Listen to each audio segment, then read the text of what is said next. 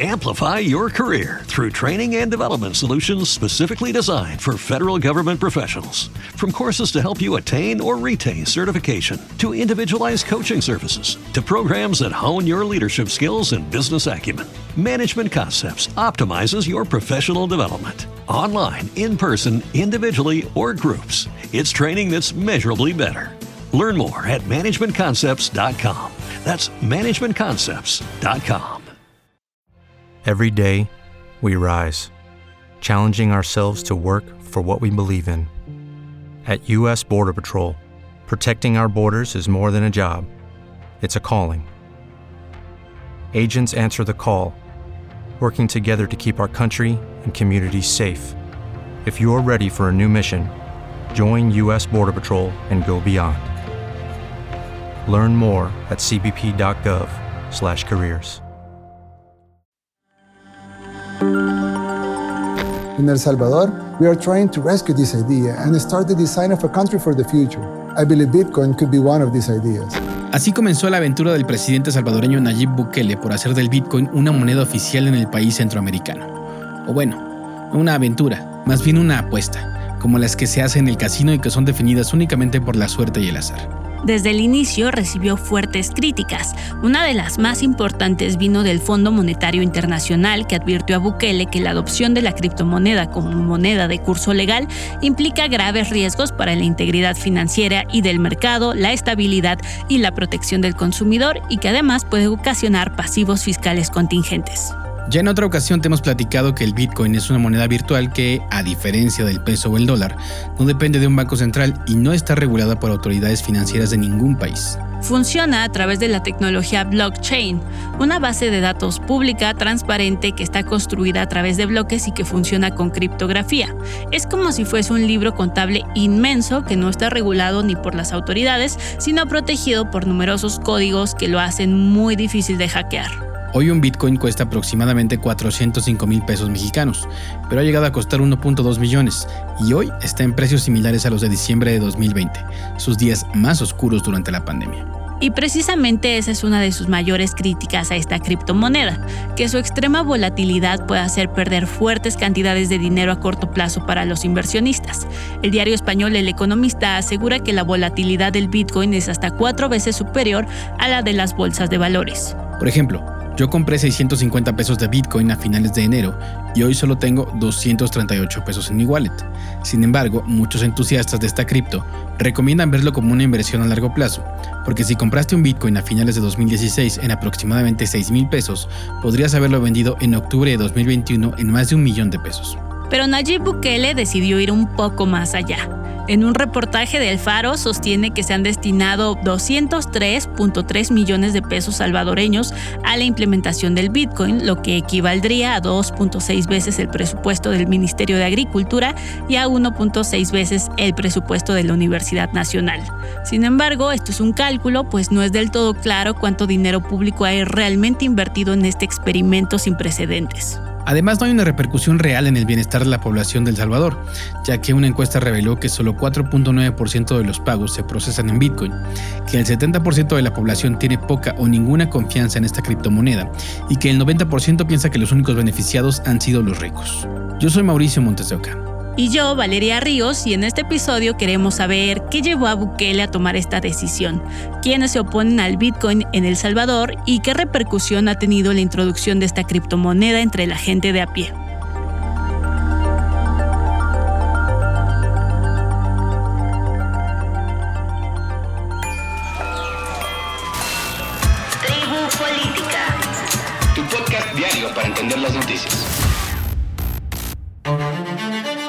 Para entender mejor este tema, platicamos con Khaled Abdelgrahim, periodista de AJ, quien viajó a El Salvador a reportar cómo se había adoptado el Bitcoin a la economía del día a día tras la aprobación de esta medida en septiembre de 2021. Puedes seguirnos y comentarnos los temas que deberíamos cubrir, las dudas o recomendaciones que tengas de este programa. Encuéntranos en redes sociales como Audiocentro Podcast. A nosotros nos encuentras como arroba valpunto y arroba maumondeo. Gracias por escuchar.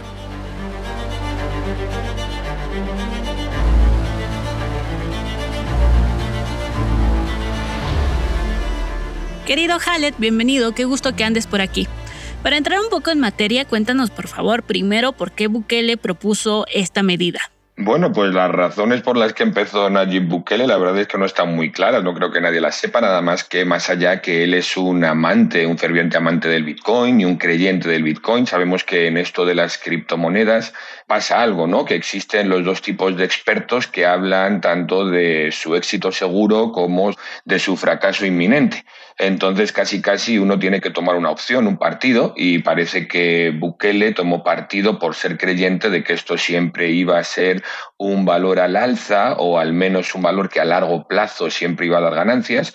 Entonces, lo que más se le cuestiona es por qué, si esa decisión parece tan personal, la hizo contando con los recursos del Estado, porque normalmente pues una criptomoneda siempre se adopta a su uso, pues poniendo uno en riesgo sus propios recursos, pero en este caso le está poniendo los recursos de un país por algo en lo que, bajo su concepto, es un activo seguro, pero para el concepto de muchos expertos, entre ellos grandes premios de economía, como recientemente hemos visto Bill Gates, son activos las criptomonedas que realmente se pueden desplomar. Entonces, el por qué lo hizo, esa es la gran pregunta, yo creo.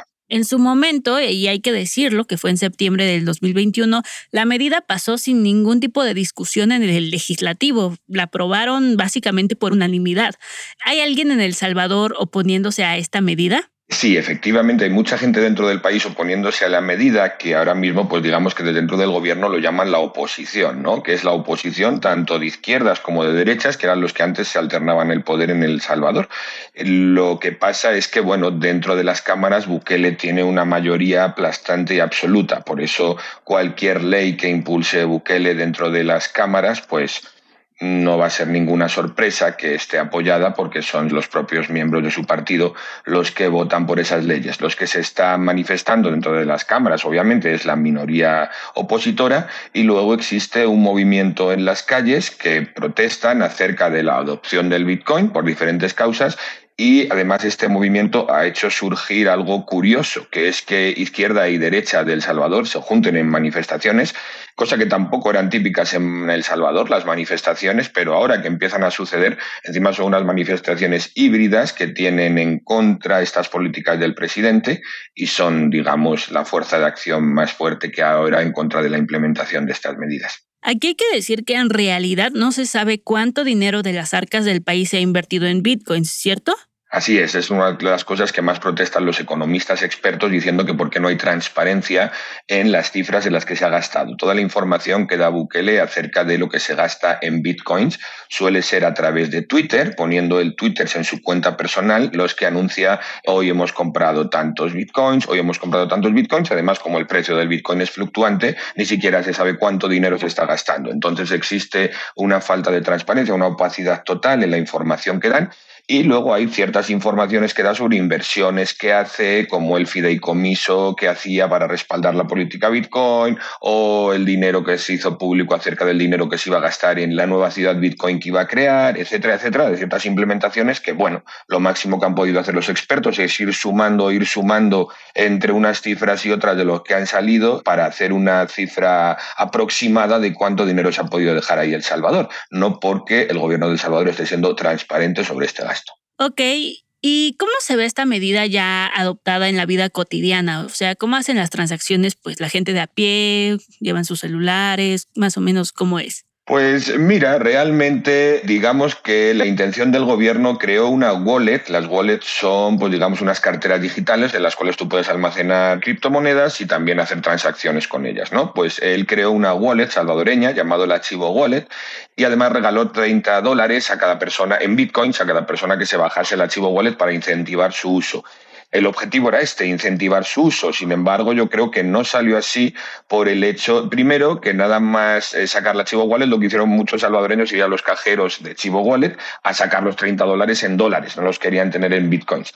Y los que sí los almacenaron en bitcoins, a mí la sensación que me dio cuando estuve reporteando allí, o lo que pude comprobar, es que los que sí los usaban, no los usaban tanto para hacer transacciones en una tienda o en una pizzería o en lo que sea, sino lo utilizaban para especular. O sea, con esos 30 dólares, o si ellos querían haber metido algo más en la wallet, ¿Qué peculiaridad tiene esta wallet? Esto hay que explicarlo. Es que otras wallets del mundo solamente te dejan conservar tus bitcoins en bitcoins. En esta tú tienes la capacidad de con solo apretar un botón hacer que el dinero se congele en bitcoins, en lo que estaría subiendo y bajando, o hacer que se congele en dólares, en lo que se quedarían tus dólares ahí.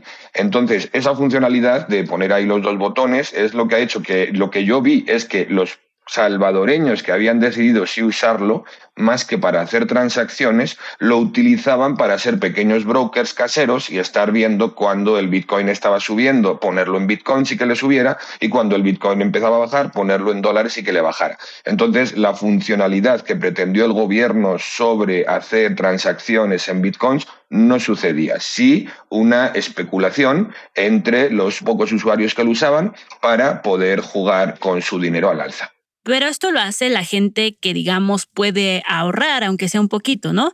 Es, digamos, un tipo de ahorro o de inversión, como quieras verlo, pero no es algo que pueda hacer la gente que vive al día. Efectivamente, Valeria. Los índices de pobreza son increíbles en El Salvador. No quiero aventurarme, pero creo que nos estábamos hablando de un tercio por debajo de la pobreza extrema. Quizás me confundo en ese dato y supongamos que la inversión en Bitcoin no es útil para todos los pobladores de El Salvador. Para una gran parte de la población de El Salvador no es útil. ¿Por qué?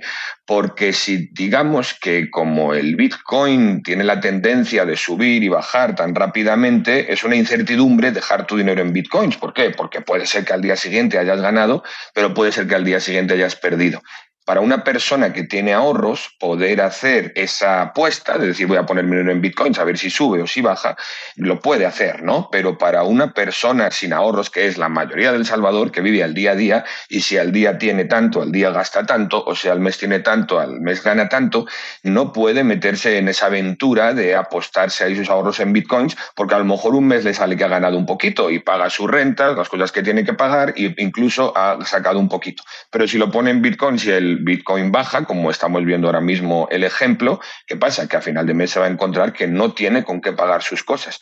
Entonces, no es una herramienta, a mi juicio, útil para todos los pobladores, sino solamente para, como decía uno de los entrevistados, campesino de Nahuizalco en El Salvador, para hacer más ricos a los ricos. Pero a los pobres no es una herramienta que no sea útil.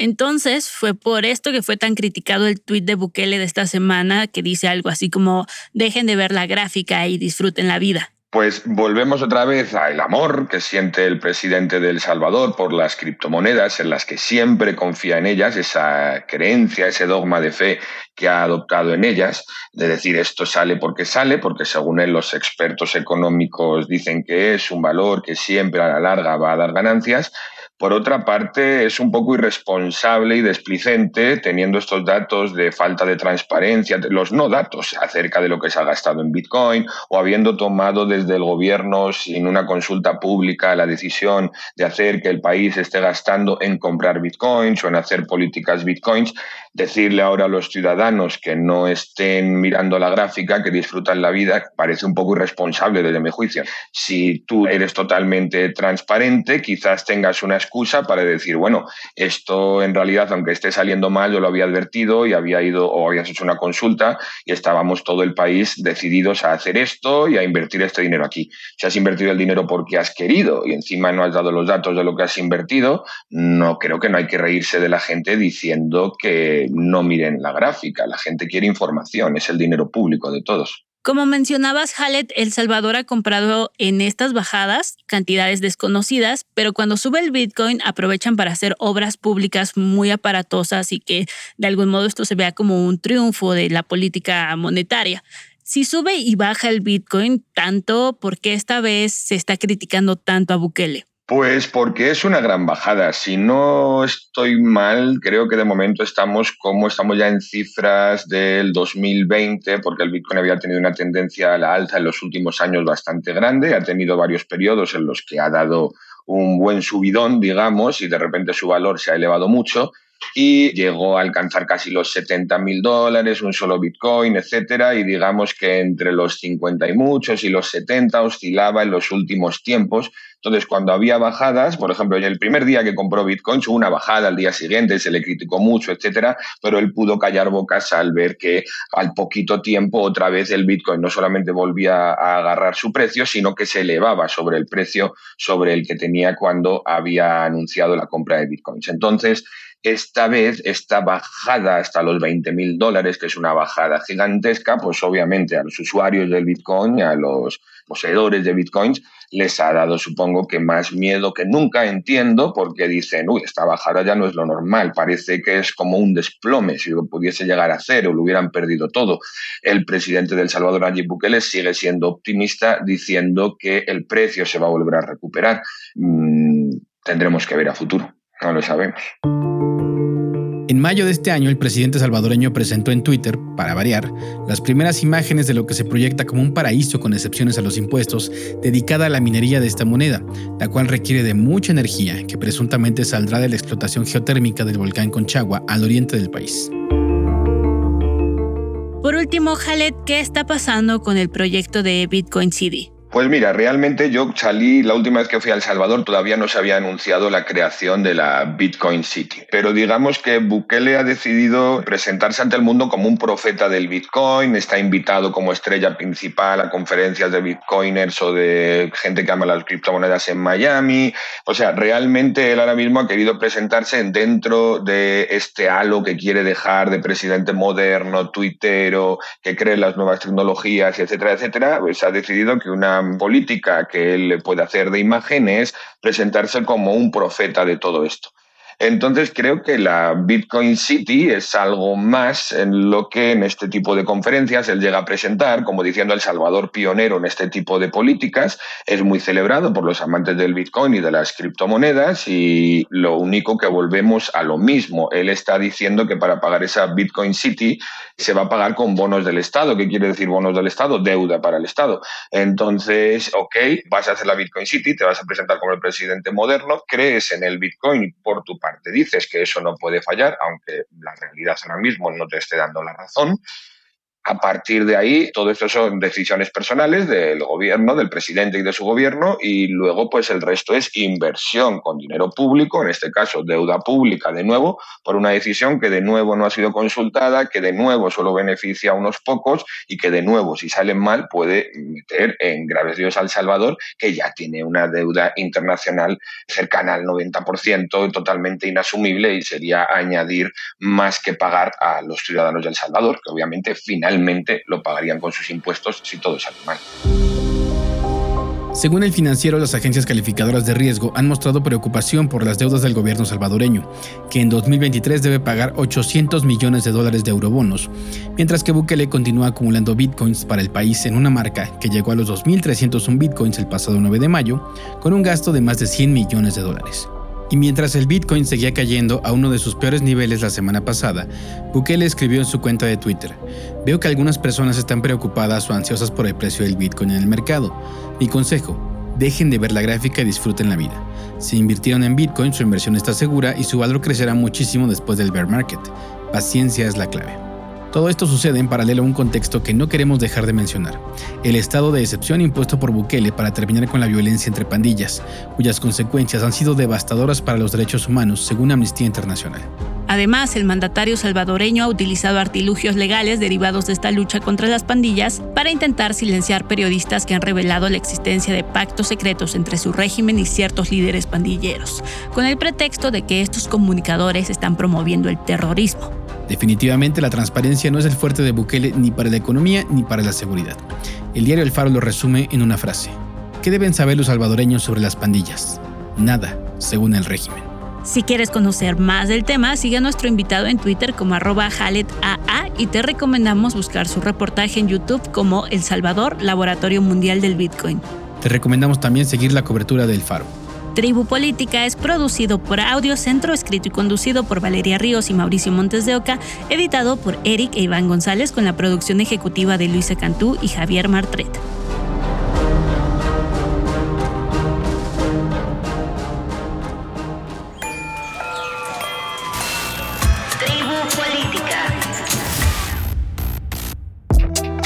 Audio Centro.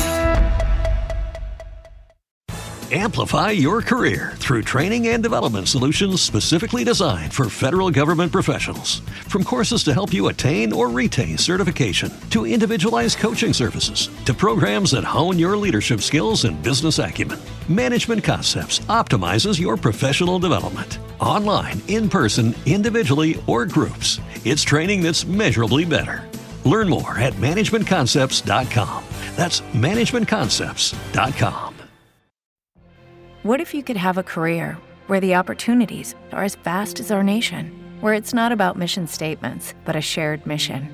At U.S. Customs and Border Protection, we go beyond to protect more than borders from ship to shore, air to ground. Cities to local communities, CBP agents and officers are keeping people safe. Join U.S. Customs and Border Protection and go beyond for something far greater than yourself.